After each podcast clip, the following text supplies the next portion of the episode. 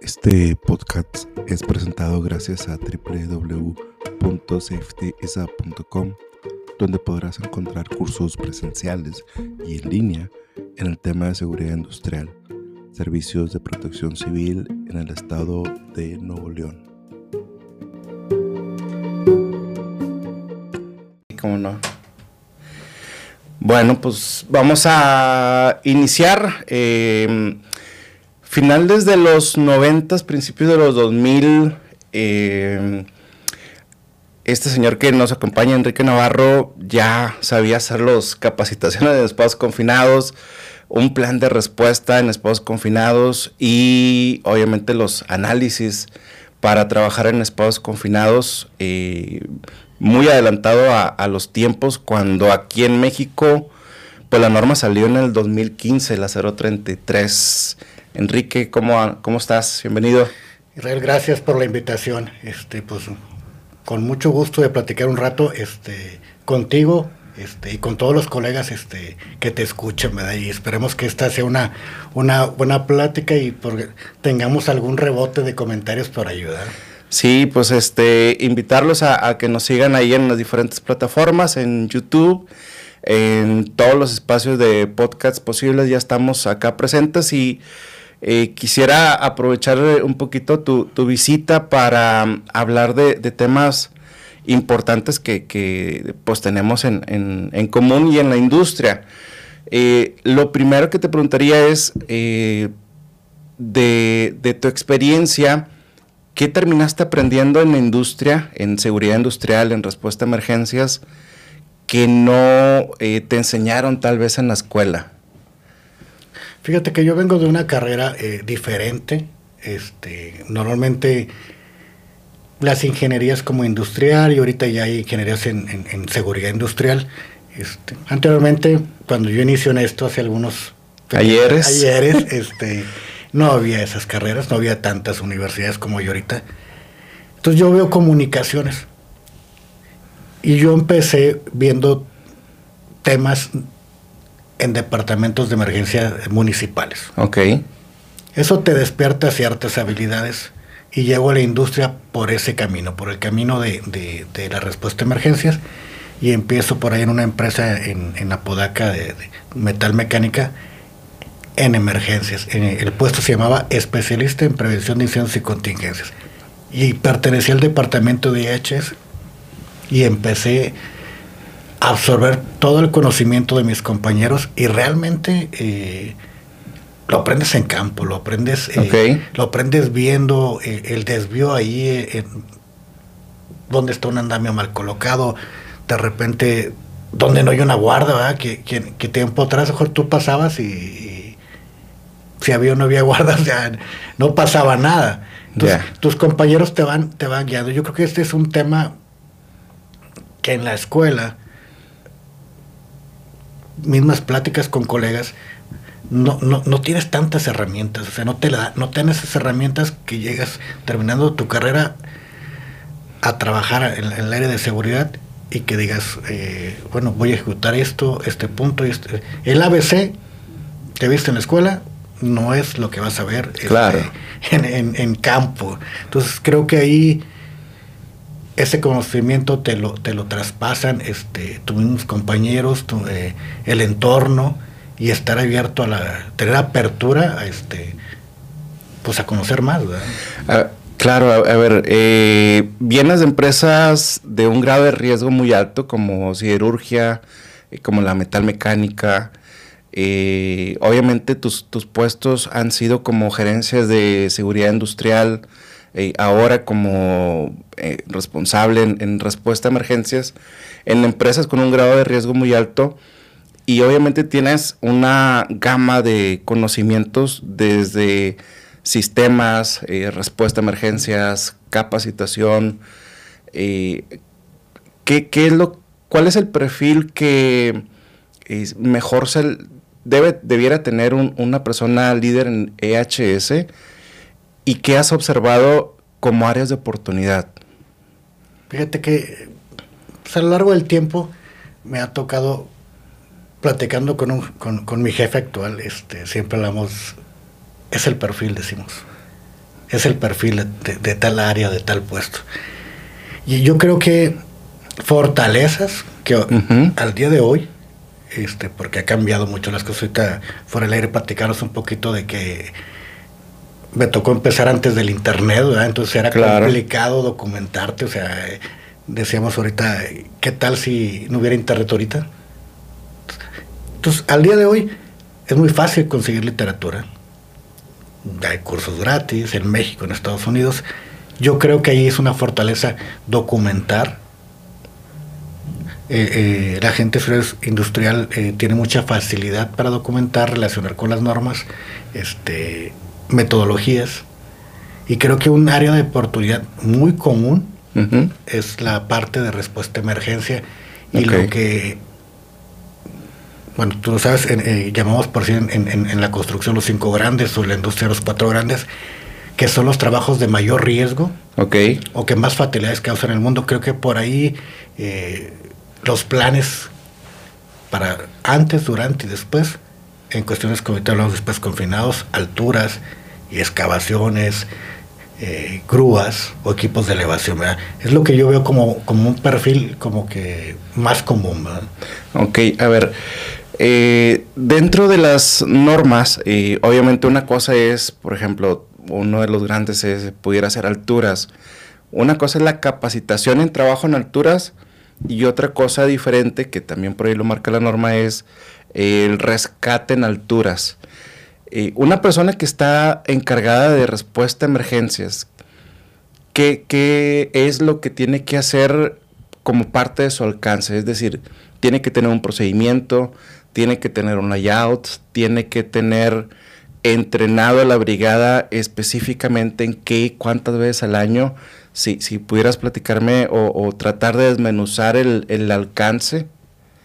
Sí, mira, la parte de, respuesta a emergencias en, puede ser, vamos a llamar rescate en, trabajos de alto riesgo. Ok. Que pudiera ser que todo va con cuerdas, excavaciones, alturas y confinados trabajas muy parecido y puede ser un plan, puede ser un plan complementado entre los tres. Eh, desmenuzándolo yo te puedo decir que lo primero es tener identificado todos los trabajos de alto riesgo. Un ejemplo, no voy a entrar mucho a fondo, pero es una planta. En algún momento se tienen que subir a la techumbre. Primera pregunta, ¿cómo accesamos? está controlado el acceso, hay pasos de gato, hay líneas de vida, de ahí vas a saber en qué nivel estás. Ah, ok. La probabilidad que tengo de que suceda un evento donde tenga que rescatar va a ser mayor entre menos eh, controles tenga.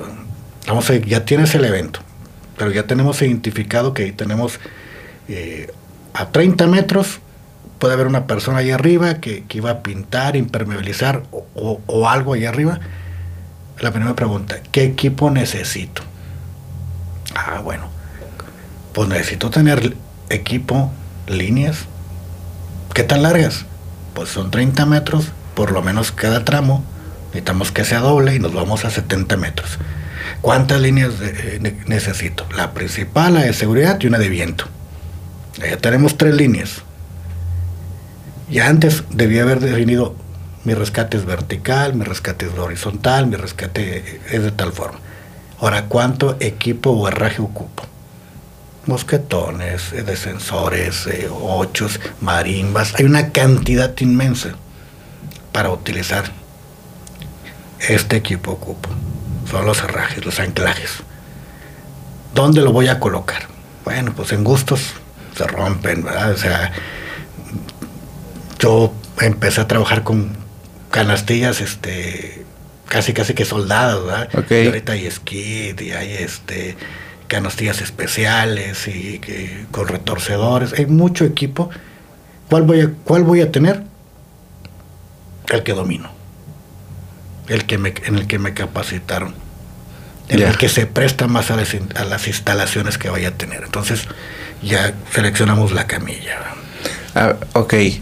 A ver, todo ese conocimiento, yo porque te conozco, creo que está, estaba muy adelantado a, la época.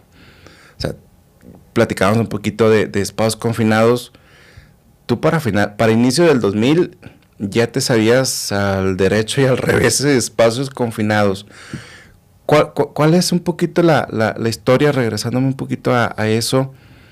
Eh, ¿Dónde lo aprendiste? Eh, ¿Qué es lo que te sirvió a ti para, para seguir avanzando en, los puestos donde has estado? Que, que también ahorita lo, podemos unir con el tema de capacitación que hablábamos. Eh, ¿Dónde adquiriste toda esa información?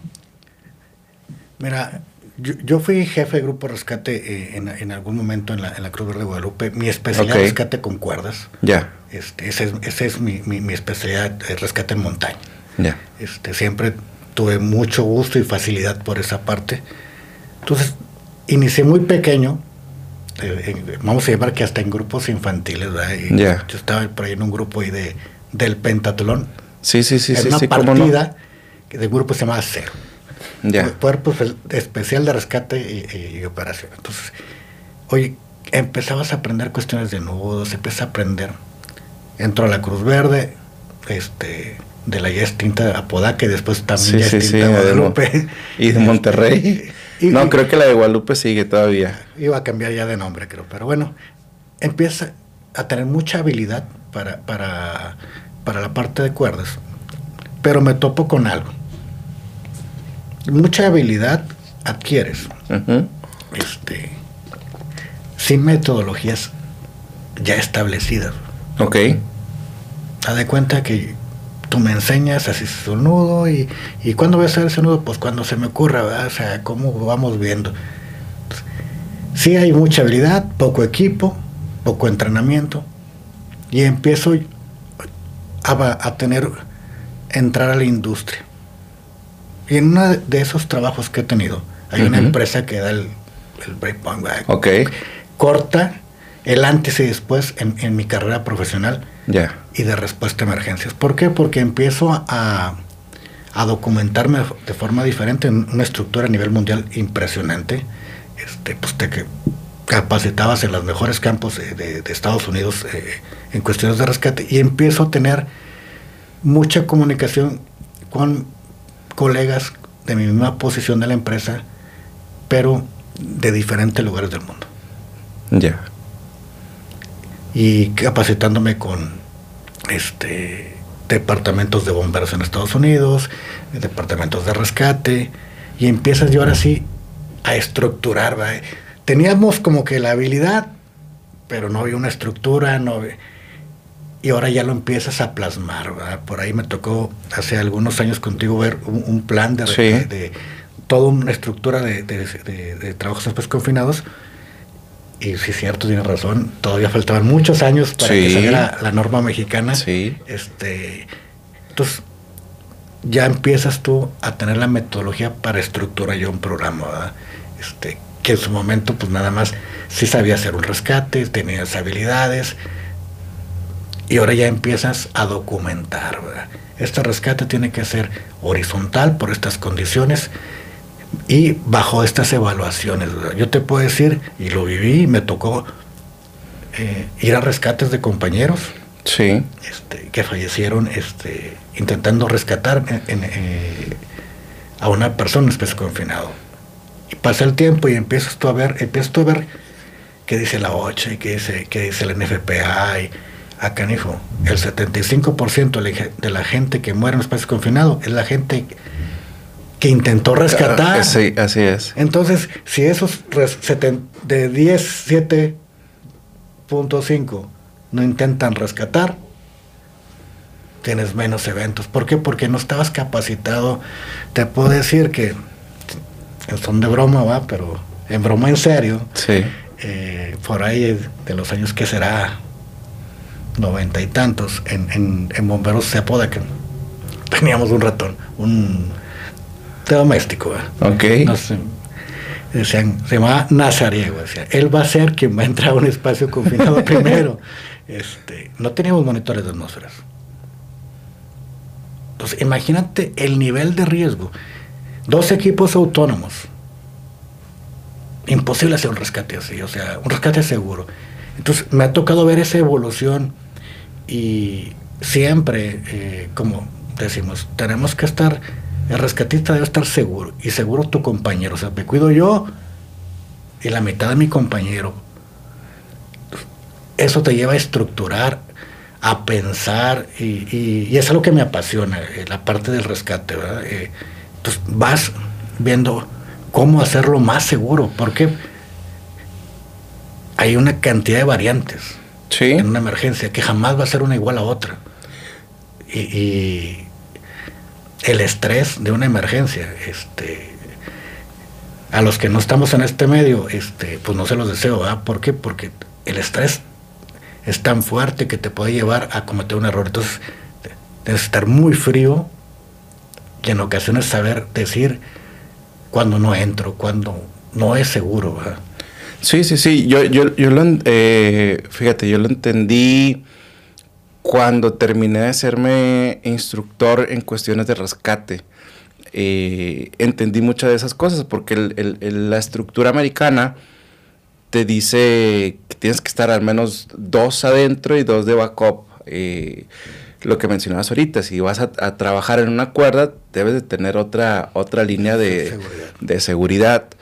Este, pero a veces muchas personas o algunas personas no lo conocen por la falta de conocimiento o la falta de capacitación, que también la seguridad industrial pues es muy reciente, ¿no? Al, menos acá en México pues agarró un poquito de empuje 60, 70 y, y hay mucha área de oportunidad. Ahorita en el tema de capacitación a, a nivel industrial como estructura, donde cómo tiene que ser un plan de capacitación para trabajadores, para brigadistas. Eh, si alguien a lo mejor ahorita no tiene el, recurso para capacitarse económicamente, pero pues está YouTube, está NFPA, están páginas que incluso tienen accesible este, cierto material que es muy diferente a, cuando iniciaste, ¿no? ¿Qué, ¿Qué, debemos de tener en cuenta cuando armamos un plan de capacitación? Mira, lo que yo que te puedo comentar es, eh, y tienes toda la razón, o sea, vamos a estar en empresas de diferente rubro, de diferente capacidad, diferente compromiso, pero uno como responsable de, un, de un área donde vas a responder ante una emergencia, donde puede correr riesgo la vida de las personas, donde a lo mejor también, esto se feo, pero también tu responsabilidad es la continuidad del negocio desde el punto de vista de las instalaciones claro. o del proceso. Yo, te recomiendo una cosa, eh, empezar siempre con, un, con una parte es cuál es el modelo que necesitas desde el punto de vista tú como responsable de la emergencia y cuál es el modelo que, que la gerencia quiere. Deben hacer el más. ¿Por qué? A lo mejor yo quiero tener 100 bomberos, si quiero tener ambulancias, si quiero tener muchas cosas. Eso es lo que yo quiero. Claro. Y lo que yo creo que necesitan en base a algún estudio, alguna metodología, que quiere, que quiere la dirección de la empresa, ¿va? ¿Cuáles son sus objetivos, sus metas? Entonces hay que buscar, lo mejor es nivelarlo. Va a ser más fácil que se tenga éxito, porque si tú tienes una expectativa de una necesidad muy alta y a lo mejor económicamente la empresa no puede soportarla, tú vas a estar haciendo planes inalcanzables. Claro. Objetivos que nunca se van a cumplir. ¿Y qué va a pasar? Sí, te vas a frustrar. A frustrar. Claro. Entonces, lo primero que tenemos que tener es pasión por entrenar. Oye, yo no soy la mejor, yo no soy la persona eh, más apasionada del entrenamiento va a haber uno en tu equipo. Va a haber un trabajador en tu equipo que le apasione. Bueno, a él hay que desarrollarlo. Oye, que si no tengo recursos, yo lo viví mucho tiempo. He estado de los dos lados. He estado del lado de, donde hay muchos recursos. El gobierno del estado, perdón, municipales, este, donde los recursos son más limitados. Sí y me ha tocado la fortuna estar en algunas empresas este, con un potencial este, que te hacen explotar. Entonces, bueno, pues, aprovechas cada parte. ¿Cómo capacitarte? Puedes construir tu campito de entrenamiento. La primera pregunta, todas las plantas, lo que sobra es una cosa. El área de scrap, el área de reciclaje, el área de, de la chatarra, el área de... ¿Qué recupero? Oye, que un pequeño campito ahí, no sé, tú ya fuiste al Laredo, ¿no? Al campo de la Sí. ¿Cómo es uno de los ejercicios? Es pura madera. La mascarilla del autónomo tapada con cinta y entonces puedes decir tú, "Ay, ¿qué ejercicio van a hacer ahí? Bueno, gente, y me incluyo, me quedé atorado como mosca entre los cables ahí. ¿va? O sea, Sí, sí, es, sí, parte, es parte de practicar, practicar y hacerte un pequeño escenario de ejercicios con madera, clavos y alambre. Creo que casi en todas las plantas lo vas a encontrar, ¿verdad? Sí, y, y deja de hacer un paréntesis. Eh, yo tenía un, una, un estigma con, con la gente de, de topos en la Ciudad de México, fíjate, y, es un gol a favor de ellos. Es de los mejores cursos que he tomado, este, y eso que he ido a Estados Unidos, el mayor conocimiento que he tenido y de los más accesibles económicamente. Este, entonces creo que a veces si no tienes el recurso, eh, siempre va a haber algo donde, este, pues a través del gobierno, este, capacitarte, a través de colegas que, que, oye, ¿cómo le hago? ¿Dónde lo busco? Este, ¿Dónde me capacito? Y, y para cerrar el paréntesis, este, súper estructurados con eh, el INSARAG de la ONU este, y hechos por, por mexicanos que obviamente tienen la habilidad en la práctica en los desastres a nivel mundial. Entonces, sí hay que tener pasión, es, es lo que me quedo con, con, con esa palabra que, que, comentaste, que lo primero es que te apasione lo que haces, porque ya con esa pasión vas a tener como el, el, el motorcito de buscarle dónde, dónde encontrar esa sí, capacitación. Yo creo que ese es eh, que te apasione, eh, que lo sientas que es tu responsabilidad, ¿verdad? Este, no, no solo un sueldo, o sea, los claro. que venimos de trabajar en este rubro hace algunos años atrás, este, prácticamente no hubo quien no pasara por ser voluntario. Sí. No hubo quien lo cruzara por esa escuela de la Cruz Roja, por esa escuela de la Cruz Verde, va, este, después bomberos, voluntarios. Sí. Entonces, vas conociendo todo eso y es donde eh, tomas tú ese, no sé cómo llamar, cómo usar la palabra, este. Es que termina ser una vocación. Sí, sí, sería eso. Eh, y, y, eso te va a llevar a que tarde o temprano te dé resultados. ¿verdad? Y cómo te da resultados también, esto va ligado, y eso lo tienen mucho los departamentos de emergencia, y es uno de los motivos por qué estamos aquí nosotros. ¿verdad? Sí. O sea, buscas mucho hacer colegas. Exacto. Buscas mucho cómo asociarte, buscas mucho cómo hacer este equipo. Y antes había muchas historias de, de, la verde contra la roja, pero al final de cuentas estábamos juntos en una reunión, en una, en una, fiesta del Día del Socorrista. En sí, una carne asada. Este, te tirabas mucho, pero no podía pasar algo. Eh, de alguno de los do, eh, dos, porque estaban todos para, para ayudar para el rescate. Este. Entonces, alianzas, alianzas, porque ahorita me regreso un poquito a lo que comentabas de la sí. capacitación. Te llegan las invitaciones para cursos, te llegan las invitaciones. Ahorita, afortunadamente, creo que hemos ido creciendo mucho en la parte de, de, de protección civil, este, municipales, estatales y, y los departamentos de bomberos. Y ahora ves cursos que te invitan, que, que, que te, te, tienen la apertura de, de, poder invitar pues algunas empresas, algunas de, dependencias que no son eh, municipales, y ahí está la clave, la relación, aprovechar, este, explotar la experiencia que tienen los profesionales ahorita de, los departamentos, tú cómo le haces, qué equipo usas, oye, pues yo uso tal par de guantes porque fíjate que estos no duran, no me sirven, eh, practica así, que le digas tú, ¿dónde está tu empresa? Va?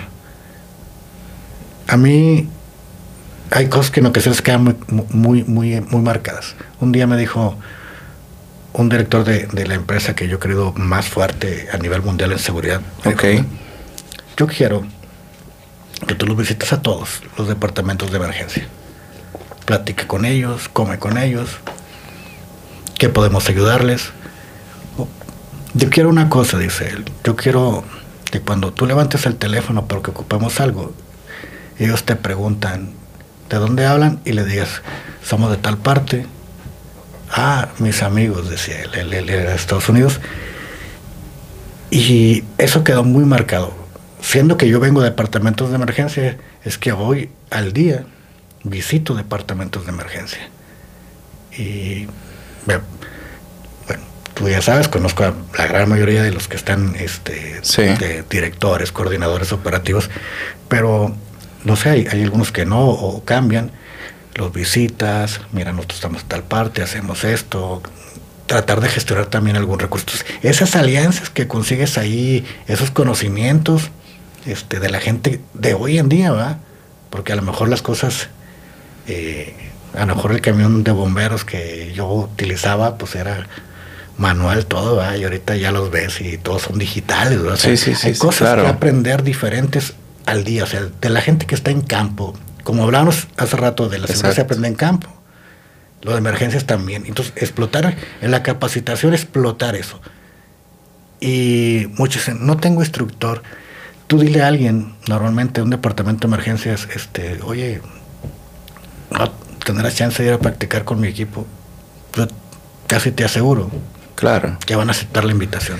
Y, y es lo que decíamos ahorita a- antes de entrar con relación a, a seguridad industrial, a medio ambiente, emergencias, y creo que se aplica a cualquier trabajo, es relaciones públicas y ventas.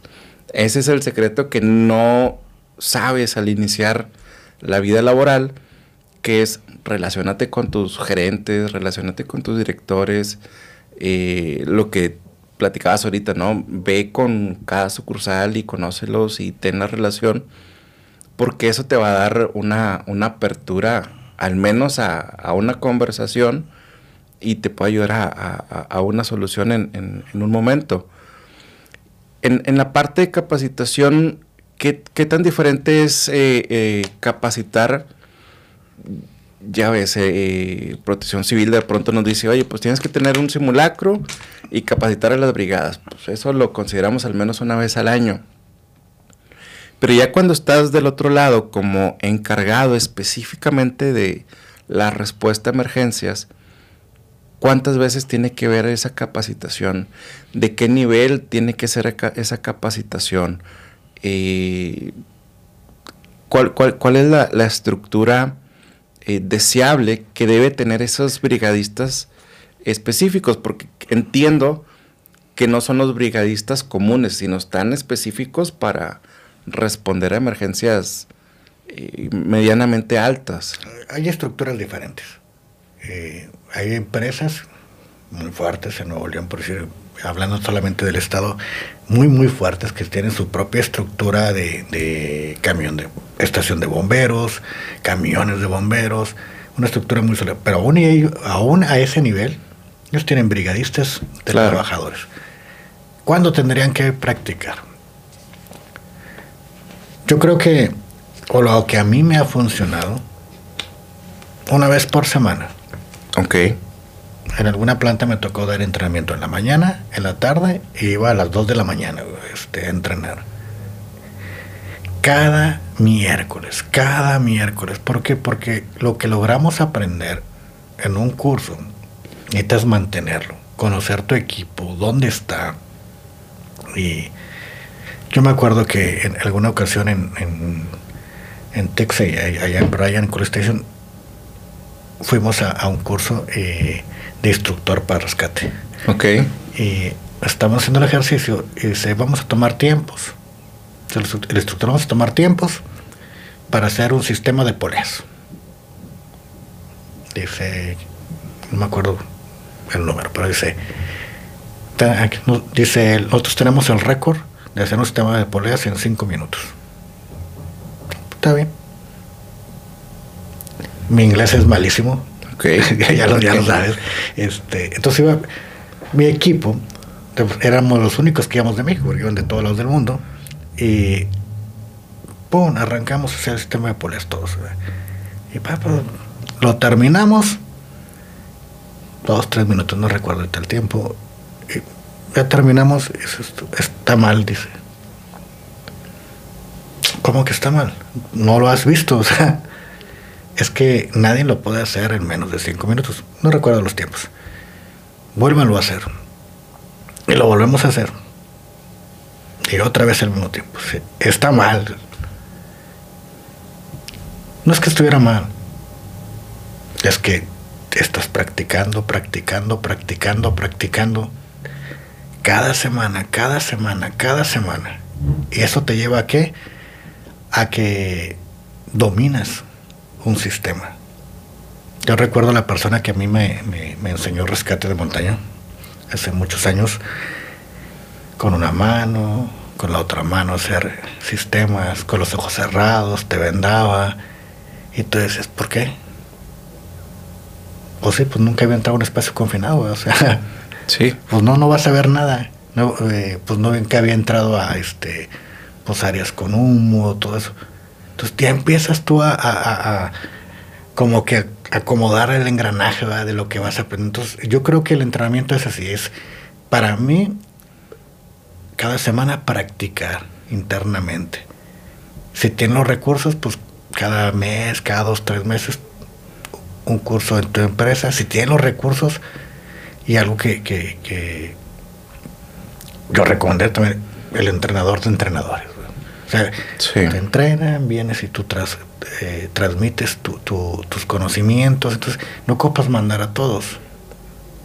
Y algo que sí creo que sí les puede funcionar es en la brigada crear un champion, un especialista. Tú eres el especialista, Israel, en hazmat, que somos malos para hazmat, o sea, me, refiero a nivel México, malos para hazmat. ¿Por qué? Porque yo creo que es la especialidad que más se ha tardado este, en consolidarse. ¿Por qué? Por los equipos, porque es más caro. Todos vemos a lo mejor todas las empresas, o incendios, incendios, ¿verdad? Pero ya cuando quieres ir a Hazmat porque tienes X cantidad de químicos o tienes, no sé, las fundiciones tienen aminas y, oye, pues que encapsulados y que este, más autónomos y cintas y acá, como que es, muchísimo dinero, ¿verdad? Entonces yo creo que es uno, un tema hazmat que ha quedado como que no, no ha evolucionado como la parte de incendios, no ha evolucionado como la parte de rescate.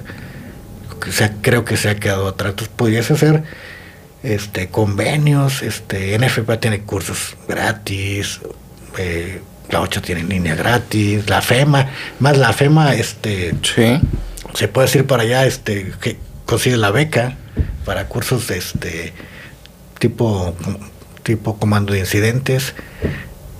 Hay mucho que ahorita platicábamos, ahorita que hicimos hazmat. Sí.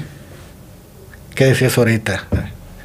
Pues la FEMA tiene este aloja para hacer un, análisis de riesgo de incendio real. No una tablita que diga un extintor por 300 metros. O sea, ya me da una zona caliente, una zona tibia, si es de chorros, es este, de impacto. Es gratis. Y eso lo, eso lo debe saber el brigadista. Oye, este, tenemos 5 mil litros de gas, porque tenemos Montacar, es un ejemplo. Oye, ¿dónde me voy a parquear? ¿Dónde me voy a estacionar con mi unidad? Olvídate que si tienes camión de bomberos, o sea, lo que tengas, carrito de golf, este, hasta triciclo, o sea, ¿cómo vas a llegar tú ahí con tu equipo? Bueno, pues me voy a parquear. Si, si, si, si esos 5 mililitros de gas me dice que tengo que tener un perímetro de 300 metros para que sea seguro, como, como ejemplo, pues me paro fuera, ¿va? o sea, son puntos sí, sí, sí, que te dan y gratis. Es, que ese el, el, tema que yo observo en, ti. Una cosa es divide y vencerás. Es decir, ten especialistas para cada rubro, alturas, espacios, hazmat, eh, loto, y que ellos a, a, su nivel, tanto en supervisión o trabajador, distribuyan la información que, que fueron a formarse. Y la otra es que hay muchas cuestiones eh, accesibles, gratis, incluso digitales, que la misma, algo tan sencillo como el Ergo 2020, pues te dice eh, la distancia a delimitar, si es de día, si es de noche, si es de rama pequeño o grande. pero eso a lo mejor no lo teníamos antes del 2000 y ahorita pues lo puedes descargar gratis, ¿no? El, el aloja. Ya, lo traes ahorita en tu celular. Exacto. Yo, yo me acuerdo que traía un primer libro noventa y tantos de la, Sí. Ahí todo, todo, lo, ese y, los que los estén escuchando que sean más o menos de mi camada, sí, sí, había unos libros de Tum, que eran algo muy preciado, ¿verdad? O sea, era la literatura que, que tú tenías este, accesible y ahora agarras tu teléfono y pones ergos, descargas. Había otro que, ya no sé si qué tanto avanzó era el Wizard en, Estados Unidos, que es, llegabas, una persona lesionada con un químico, este, que te duele? No, pues dolor de cabeza, no puedo respirar, irritado, y vas poniendo todo y te dice, probablemente fue contaminado con alguno de estos productos. Sí. Trátalo así, ¿verdad? Así es. son herramientas que yo creo que te facilitan mucho, este, como ahora los temas de, los drones, me salgo de ahí todo el tema, sí, sí, sí, son herramientas para combate e incendios, para tener un dron ahorita, igual esos tipos de aplicaciones, o sea, claro. creo que explotar la tecnología, los recursos digitales, eh, pues están ahí, vamos a, vamos a, explotarlos, vamos a buscar eh, sí. y cómo transportarlos, ¿verdad? No, y que estamos en otra época, o sea, yo conociendo un poquito ya a, los que han venido y, un poquito de la comunidad que hay, ya, ya, ya es otra época donde estamos más abiertos a compartir, donde la información está más accesible, donde en cualquier momento puedo descargar el un libro de respuesta a emergencia y creo que sí estamos en, otra época. Nos falta mucho, pero, pero estamos en otra época. Eh, aprovechando tu visita, creo que si, si no te pregunto, desaprovecharía tu tiempo. Eh, tienes mucha experiencia en seguridad industrial, este, en armar sistemas, en, en formación, en procedimientos, en protocolos. Cuando imagínate que yo estoy nuevo en una empresa, este, X empresa. ¿Qué es lo primero que tengo que tener o que identificar? ¿Y cómo armo un sistema de seguridad? Porque de pronto vemos, y le decía Edgar el, episodio pasado, ya está ahí el compadrito de casco rojo, se echa unas vueltas, da platiquitas de cinco minutos y creemos que eso es un sistema. Este, en tu opinión, en tu experiencia, ¿cuáles son los elementos que tiene que tener un sistema de seguridad industrial?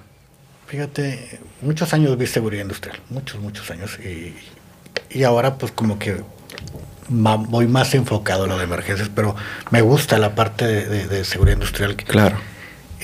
yo creo que yo en pláticas he salido igual con Edgar, que este, recientemente yo tengo como que cierto rechazo hacia normativa mexicana eh, porque no te da herramientas, no te da, no, te da metodologías, pero ahora te voy a decir que sí. Ok.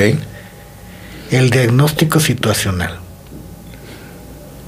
Puedes partir del, sistema de autogestión. Si tú vas empezando, esa es la mejor herramienta que te puede servir, primero para saber dónde estás parado, porque en ocasiones dice, haz un plan de seguridad, haz un programa, y vas a la computadora y luego te metes plan de seguridad, programa de seguridad en internet, y le doy un copy, pum, pum, y, o sabes qué, necesitamos comprar, bueno, no vamos a dar marcas, pero sistemas que fueron muy nombrados hace tiempo y tú nos sí, sí, sí, pero no están diseñados a tu planta, a tus necesidades. Exacto. Ese fue desarrollado en su momento para en un modelo, pero no es tu planta. Entonces, haz un diagnóstico situacional. Toma el formato eh, que te da autogestión. para hacer un programa es qué tengo. Sí, ¿dónde estoy parado? ¿Qué normas me aplican? Y en base a eso haces tu plan. Exactamente. Y, y, seguridad no sé, pues tiene que ver una parte bien importante, requerimientos legales. Exacto. Entonces por ahí, en, algún lugar, juntábamos todo así como auto, autogestión, pero teníamos protección civil, Secretaría de Salud, todas las normativas aplicables con una ponderación parecida. Entonces usted dice, a ver, estás parado aquí, este es el nivel que tienes de cumplimiento legal, este es el nivel que tienes de riesgos, porque te va preguntando que si tienes el programa de rescate a la altura, si tienes líneas de vida, que si tienes pasillos para caminar. Entonces ya, ah, ¿qué dijo? Esto es lo que tengo. Esta es la fotografía, sí, ahora sí que la panorámica, ¿verdad? Sí, sí, la del dron. La del dron. ahora sí, en base a eso, vamos a hacer un plan. Puede ser hasta bien sencillo pero va a estar bien dirigido de cuenta. Aquí, aquí y aquí tengo que atacar. Sí, es, es, importante que, lo conozca la, gente, porque a veces, digo, a lo mejor nos, puede estar... Y, gratis. Sí, es, que a, lo mejor nos puede estar viendo un, gerente, pero a lo mejor nos está viendo alguien que va iniciando. Y a lo mejor la constructora o la empresa no es, este, no tiene todos los recursos y si no sabes esa estructura mínima, pues eres un barco a la deriva, o sea, sin un objetivo, sin una dirección. Y también pues te debe de ayudar para, para demostrar tu trabajo, ¿verdad? Que vas avanzando mes tras mes, semana tras semana. Ahorita que comentas, vas ahí como barco sin rumbo, no sabes ni de dónde saliste, y menos a dónde vas a llegar. Claro. Y eso era hace algunos años en la seguridad en construcción, ¿eh? Sí. O sea, no sé, no recuerdo ahorita cuándo salió la norma 31, pero este pues creo que antes que saliera me había tocado invitarte a un curso de, de Sí. De, de 8, 8 10 y 30. 8 a 30, 1926. Este. No, no, no, la norma 31 ni se veía cerquita. ¿verdad? Sí. Entonces, ¿a qué vamos ahorita? Va relacionado. ¿Qué tengo que hacer? Exacto. Ah, bueno, ese 8 a 30, este, los que quieren eh, iniciarse en la seguridad, si es en industria, vete a 1910, 8 a 30, es un muy buen curso. Ahorita están en línea. Ok, sí. O sea, 8 a 10 y 8 a 30 es en línea 1910 y 1926. Pero en seguridad en construcción, hijo, eso era, ahorita que decía del casquito rojo, era ponle un casco rojo, un chaleco rojo y este. Y vete a dar la vuelta. Y vete a dar la vuelta, este cuando ya le voy a mandar un saludo a, Carlos Andrade. Sí, como no. Carlitos, este, eh, cuando me entrevistan, hace muchos años, aprendí de él esto, de su equipo de trabajo. Él buscaba doble perfil. Cuando en mi cabeza... ¿Por qué? ¿Por qué doble perfil? Se buscaba una persona de seguridad y todo su equipo tenía doble perfil, o sea, safety y era bombero, paramédico o rescatista. Era una constructora, era, una, constructora, era, una gerencia de proyectos. Y, iba adelantado oh, tiempo. Carlos, este, ahorita allá con la gente de, Tijuana, eh, por allá, creo que por Tijuana están los Rinos, se especializó en cuestiones de rescate, este, pero a lo que voy es, pues instructor de 830, Carlos, y como el concepto también de la capacitación, pero también de cuando seleccionas un doble perfil, te va a ayudar. Es, que a, eso quiero llegar. Es no cómo corto el camino, sino en dónde tengo que focalizar mis esfuerzos si me quiero dedicar a esto, si me quiero dedicar a seguridad industrial, si me quiero dedicar a, a respuesta a emergencia. Entonces, ¿qué tendría que focalizarme?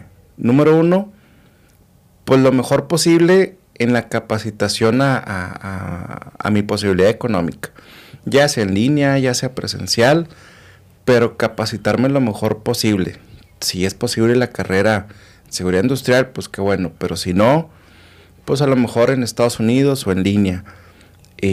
Tenemos esa gran ventaja en Monterrey, o sea, sí, claro. Tomas un vuelo, tomas este, estamos a dos horas el, bus y ya estás en Laredo, Texas, McAllen, Houston, este, y tomando cursos que pues dicen que, el campo de Tix en, en, en, College Station, Texas es el, la Disneylandia, los bomberos, ¿verdad? Este, Los que les ha tocado ir, este, pues saben de qué hablo, ¿verdad? Un campo enorme, este, Laredo, este, muy bonito, Laredo, un campo pequeño, un campo, mm, como te diré? Más, más enfocado al, al, sistema latino, porque por ahí vas al Texas y son como 10 personas por manguera y sí, sí, cinco líneas.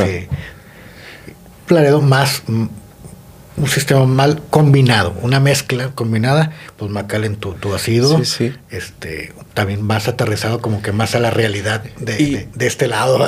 sí, y es el foco, es, es, la formación, es la capacitación, es eh, capacítate y fórmate lo mejor y rápido posible. Este, tiene una estructura a lo mejor sencilla autogestión, este, eh, OSHA si tú quieres, pero ten una estructura que donde tú vayas, vas a tener esa estructura. Ahorita, pues tal ISO 14001, pero la que uses, ten una, una identidad. Creo que eso, este, a lo mejor al inicio, en los 90s, 80s, estuviera, hubiera sido útil, ¿no? Este, Fíjate, a mí me tocó. Mm, no muy complicado la parte de entrar a los ISOs venía de la parte pública a la privada y no, no se me complicó tanto por una sola razón. Los sistemas de auditoría corporativas donde me tocó estar eran mucho más elevadas que normativas mexicanas y que hizo. Entonces cuando, cuando ya llegaban los ISOs, cuando ya, ibas en un nivel donde no sentías el golpe, donde no, no era muy complicado. Pero claro que son herramientas, hasta leer la norma de ISO 14.000, 9.000, 45.000, te va a dar la estructura de cómo te va a ayudar a, armar un plan, ¿verdad? Y te va diciendo qué te está pidiendo. Exacto. Oye, dices tú, voy a hacer un plan, ya hice un plan de seguridad. ¿Y yo qué voy a hacer con el plan? Ahí está el plan. Y lo estoy ejecutando. ¿Y qué hago con los resultados? Y luego de repente, vamos a decir, ni de seguridad, hizo 9000. Debes tener una junta gerencial cada determinado tiempo y presentar los resultados. Ah, canijo. Ah, bueno, voy a poner una junta trimestral, semestral y una de cierre de año donde voy a mostrar los avances, mis necesidades, obvio, todos los métricos, entonces, hasta leer la, la norma hizo... Eh, te, da estructura. Te, da estructura. Claro. Ahora esto, ¿sabes qué? Mi empresa no tiene esa estructura. Mi empresa sí le interesa la seguridad, no tiene todos los recursos. Ah, pues vamos por autogestión. Vamos por autogestión, autogestión. Y ahí vas y, el primer año este, logras tu, placa, ¿va? Este, y, va a motivar y, es importante. Y de repente un día, ¿qué tal si tienes autogestión un año, dos años? No hay, la empresa mejor no tiene para invertir o no requiere su momento un ISO. Cruza el año, hay un contrato importante y te dicen, vamos a decir que tú suministras algún producto para un vehículo y te dice la armadora, ganaste el concurso, quiero visitarte. Entonces va el de producción, va el de calidad, ¿y quién crees que va? Vos el de seguridad. Y te dice, quiero ver tu programa de seguridad, quiero ver tus métricos. ¿Qué certificaciones tienes? Ah, canijo. No, pues que antes no teníamos recursos. Pero le dices, pero tengo tu gestión. Ah, ok, podemos iniciar el contrato con el compromiso que en dos años tú te certifiques en ISO 45 mil o ISO 14 mil. Sí, sí, y, volvemos al punto de, tener una estructura, este, que eso termina siendo lo, importante. Después, este, volvemos al tema de, de relaciones públicas y, ventas. Este, si, si, tú vendes la, necesidad de un sistema, de una autogestión a, tu dirección, a tu gerencia, pues a lo mejor le va a ayudar a ganar esa licitación. ¿verdad? Pero volvemos al tema de ventas. Sí, sí. Como seguridad, como EHS, necesitamos vender. Sí, porque tú, tú a los tres años, eh, digo, ahí por favor si alguien me corrige, porque ya hace tiempo que, que, no veo la parte de tu gestión, pero por ahí de los tres años, este, ya tú tienes tu, tu placa a los tres años, puedes colocar el logotipo de, de, autogestión. Entonces, tú cuando concursas, aquí está mi, mi, certificado ahí. Y dices tú, ah, hijo puedo ganar, un, puedo ganar. Claro. Bueno, en, en, la gerencia de proyectos, donde por ahí donde de, eh, que estaba Carlos, era un rubro importante este, en algunas eh, metalmecánica en Monterrey, este, el tema de las certificaciones, eh, autogestión, de, repente se volvió este, mandatorio para concursar, o sea... Claro. Entonces tú también, muchas veces decimos, es que seguridad no produce, seguridad no... no, no Son puros gastos. No, o sea, también, o sea, tú también le puedes dar una herramienta a tu empresa. Claro de valor, o sea, es, oye, yo vengo y tengo una estructura de seguridad, tengo un programa, tengo un indicador, eh, la salud de mis empleados, o sea... Y, y, y, que consecuentemente le vas a impactar a lo mejor hasta recursos humanos, porque el trabajador se siente seguro, no hay tanta rotación en los trabajadores. La, la de grado de riesgo, ¿verdad? Exacto. todo esto es un círculo. Volvemos al principio, relaciones públicas y ventas. Tenemos que vender lo, lo, lo que hacemos, porque de pronto, oye, pues quiero tanto dinero del presupuesto anual. ¿Y por qué? Ah, bueno, ahí hay que saber vender bien el proyecto. Ahí te va una. Te decía yo ahorita, siempre me quedan frases ahí por ahí eh, guardadas. Y me decía un jefe, siempre que se pone un huevo, hay que cacarearlo. Claro. Y te quedas tú pensando, Sí, pues a lo mejor esas cosas buenas. Vas, a lo mejor vas por el buen camino. Claro. Pero nadie sabe, nadie, nadie se entera. A lo mejor hay un programa que tú hiciste, algo importante que tú hiciste y, y a lo nadie se enteró. Nadie se enteró. ¿Y qué tal si a lo mejor el programa no es lo más robusto, lo más grande, pero a lo mejor es la idea original para que se para que, que, detone, perdón. Pues, algo, corporativo, o sea, algo institucional. ¿Sabes que De aquí partimos que esto seguro institucional, porque a lo mejor lo tomó el director de la planta, lo tomó el gerente de tal área, con la experiencia, hay gente que tiene más experiencia, lo, lo, complementan, o con otra área, ahorita hablamos de hacer negociaciones, alianzas, oye, a lo mejor mi, mi formato, mi, mi, mi, programa, mi procedimiento, a lo mejor no está tan robusto pero, oye, Israel, pues tú eres medio ambiente, ¿va? ¿Por qué no vamos seguridad y medio ambiente juntos para acá, va? Claro. O a lo mejor dices tú, un programa de salud. Y tú, oye, pues nada, nadie me va a hacer, nadie me va a hacer caso con el programa de salud.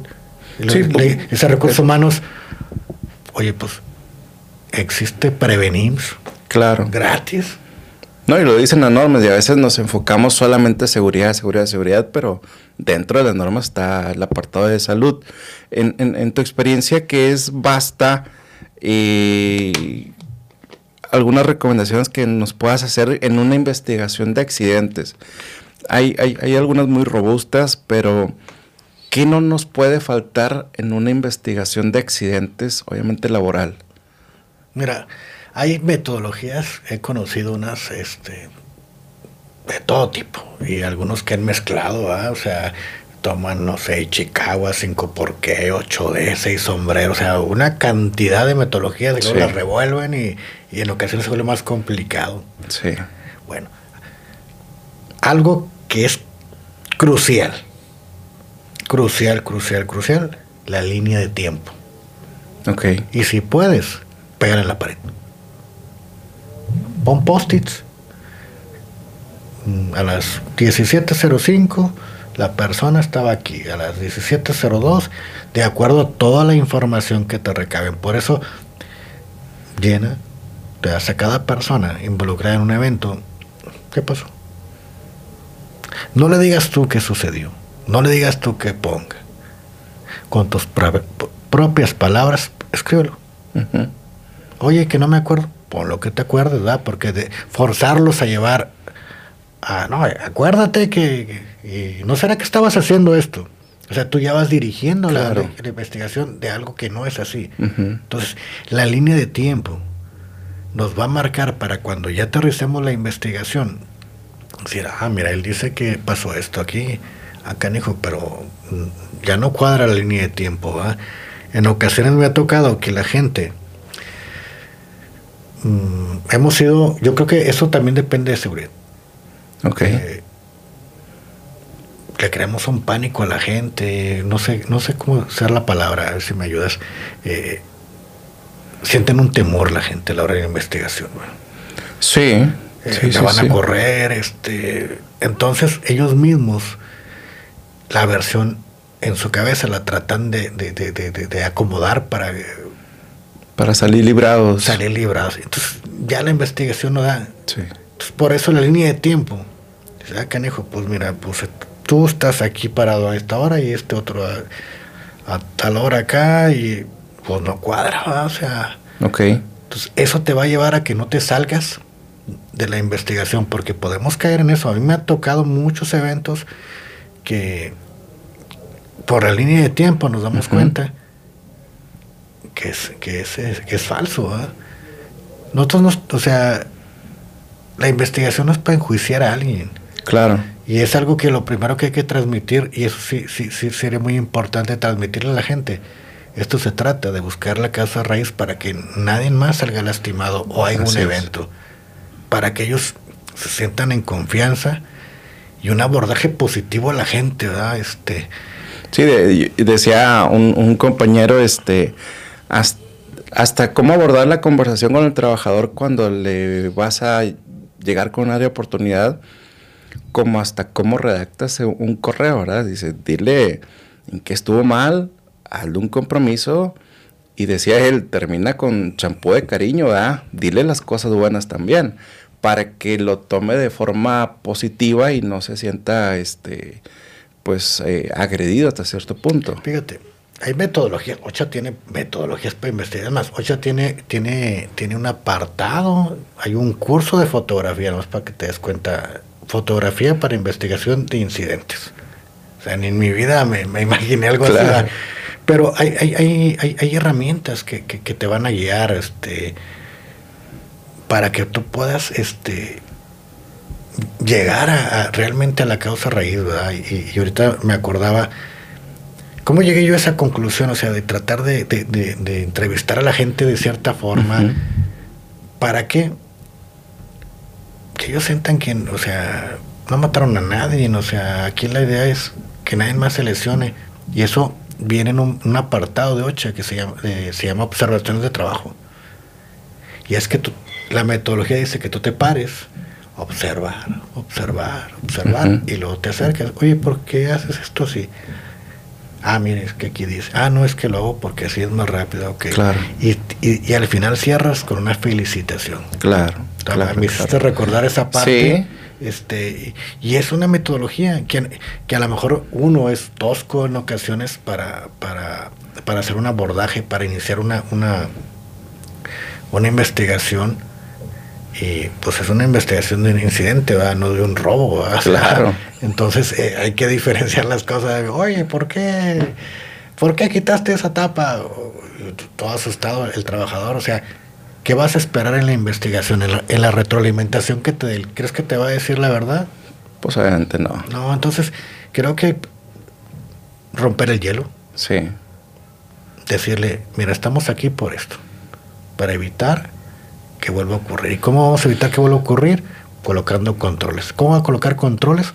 Necesito saber qué pasó realmente. O sea, y, y- y yo creo que todos hemos, cometido ese error, o sea, el error de- Sí. de, de- de- de llegar agresivo, de llegar, este, el día fue pesado. Entonces, yo creo que eh, a la gente que nos escucha lo que yo les pudiera decir, el ritmo del trabajo en ocasiones es, es, este muy rápido. Tómate unos minutos antes de entrar a la investigación con la persona, antes de entrar a la sala, tómate un agua, invítale un café. Sí. Pues, ¿Cuánto va a costar un Sí, café? ser empático. Sí, este, y te digo, yo he cometido ese error muchas veces, entonces respira, limpia tu mente y entra, salúdalo, siéntate y, y oye, es que tengo, y si vamos al área, ¿me podría explicar? Ah, sí, ahí te explico. Claro. Y empieza, y, y vas a ir a una buena investigación. Y tu línea de tiempo es la que te va a ir diciendo, este cuate sí me va orientando, o ya se salió por aquí, va. Entonces, es lo que yo te pudiera comentar en esa parte de las investigaciones. Muy bien, excelente. Eh, a la gente eh, los invitamos a que se suscriban y compartan este episodio. Este, Enrique nos trajo ahí unos regalitos para que se los puedan ganar. es una guía de respuesta ante emergencias, guía de bolsillo y inspección de prueba y mantenimiento de equipos de protección contra incendio. Eh, adelantado yo creo yo a, sus tiempos en seguridad industrial y, emergencias. con esto despedimos gracias por echarte la vuelta, gracias por tu tiempo. Al contrario. Y espero que, sea la, primera visita de, algunas ahí durante el año. Claro, eh, yo creo que esto está para que terminando ahí tu, temporada, este, pues eh, ya habrá una mesa de debate ahí con sí, Edgar, este, este no sé, con, con, más gente por ahí, ¿verdad? Este, nos vamos a conectar con, con Carlos Andrade ahí, este, gente de muchísima experiencia, este, y a debatir algunos puntos que nos pueda llevar a, qué es lo que está ahorita, qué es lo que nos conviene, este, a lo mejor otros puntos de vista este, también muy válidos. Entonces, ojalá y pudiéramos más adelante poder este, reunirnos de nuevo. Claro que sí. Eh, nos despedimos con eso. Israel Valdés Podcast en todas las plataformas, Amazon Music, Spotify, YouTube. Y este, pues nuevamente muchas gracias. A ti, gracias.